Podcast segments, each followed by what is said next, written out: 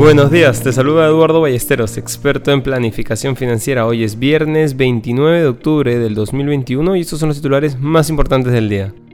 En el plano local, con todas las medidas que el gobierno está buscando implementar en materia tributaria, empezar a cobrar el IGB por el uso de servicios de plataformas digitales de streaming como Netflix o Disney Plus, o por el uso de aplicativos como Uber, así como aumentar el impuesto a las mineras que tienen márgenes de ganancias más altos, Pedro Frank estimó que se pueda aumentar la recaudación en 1.5% del PBI en un plazo relativamente corto.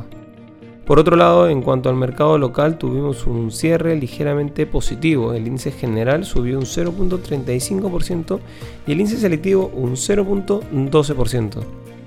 Dentro del plano internacional, los problemas de la cadena de suministro le costaron a Apple 6 mil millones de dólares en ventas durante el cuarto trimestre fiscal de la compañía, que no cumplió con las expectativas de Wall Street. Y además el presidente ejecutivo Tim Cook dijo que el impacto será aún peor durante el actual trimestre de ventas navideñas.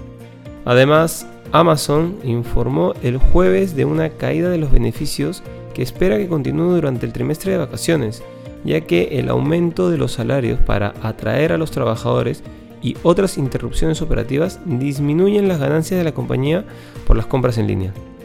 Por otro lado, te cuento que los problemas de la cadena de suministro se pusieron ayer de manifiesto cuando la economía estadounidense creció a su ritmo más lento en más de un año el PBI creció a una tasa anual ajustada a la inflación del 2% en el tercer trimestre, lo que supone una ralentización con respecto al ritmo del 6.7% del trimestre anterior y está por debajo del consenso del 2.7 previsto por los economistas.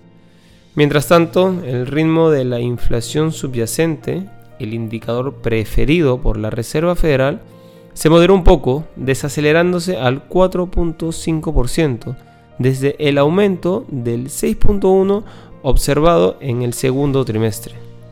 El crecimiento se ha afectado por dos factores principales. El primero fue el resurgimiento de las infecciones por COVID, que provocó una mayor escasez de mano de obra, cierre de fábricas y cuellos de botella en el suministro.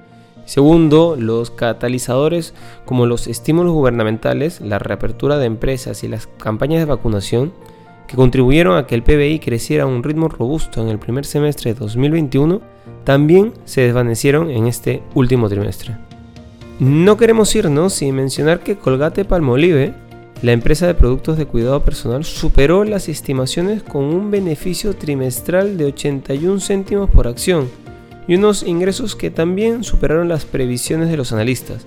Aunque, como muchas otras empresas, Colgate dijo que se enfrentaba a mayores costos de materias primas y logística. Inversión salida ya gracias a New Row, la forma más inteligente de invertir en el extranjero. Contáctanos. Este es un espacio producido por Mindtech. Te deseamos un feliz viernes.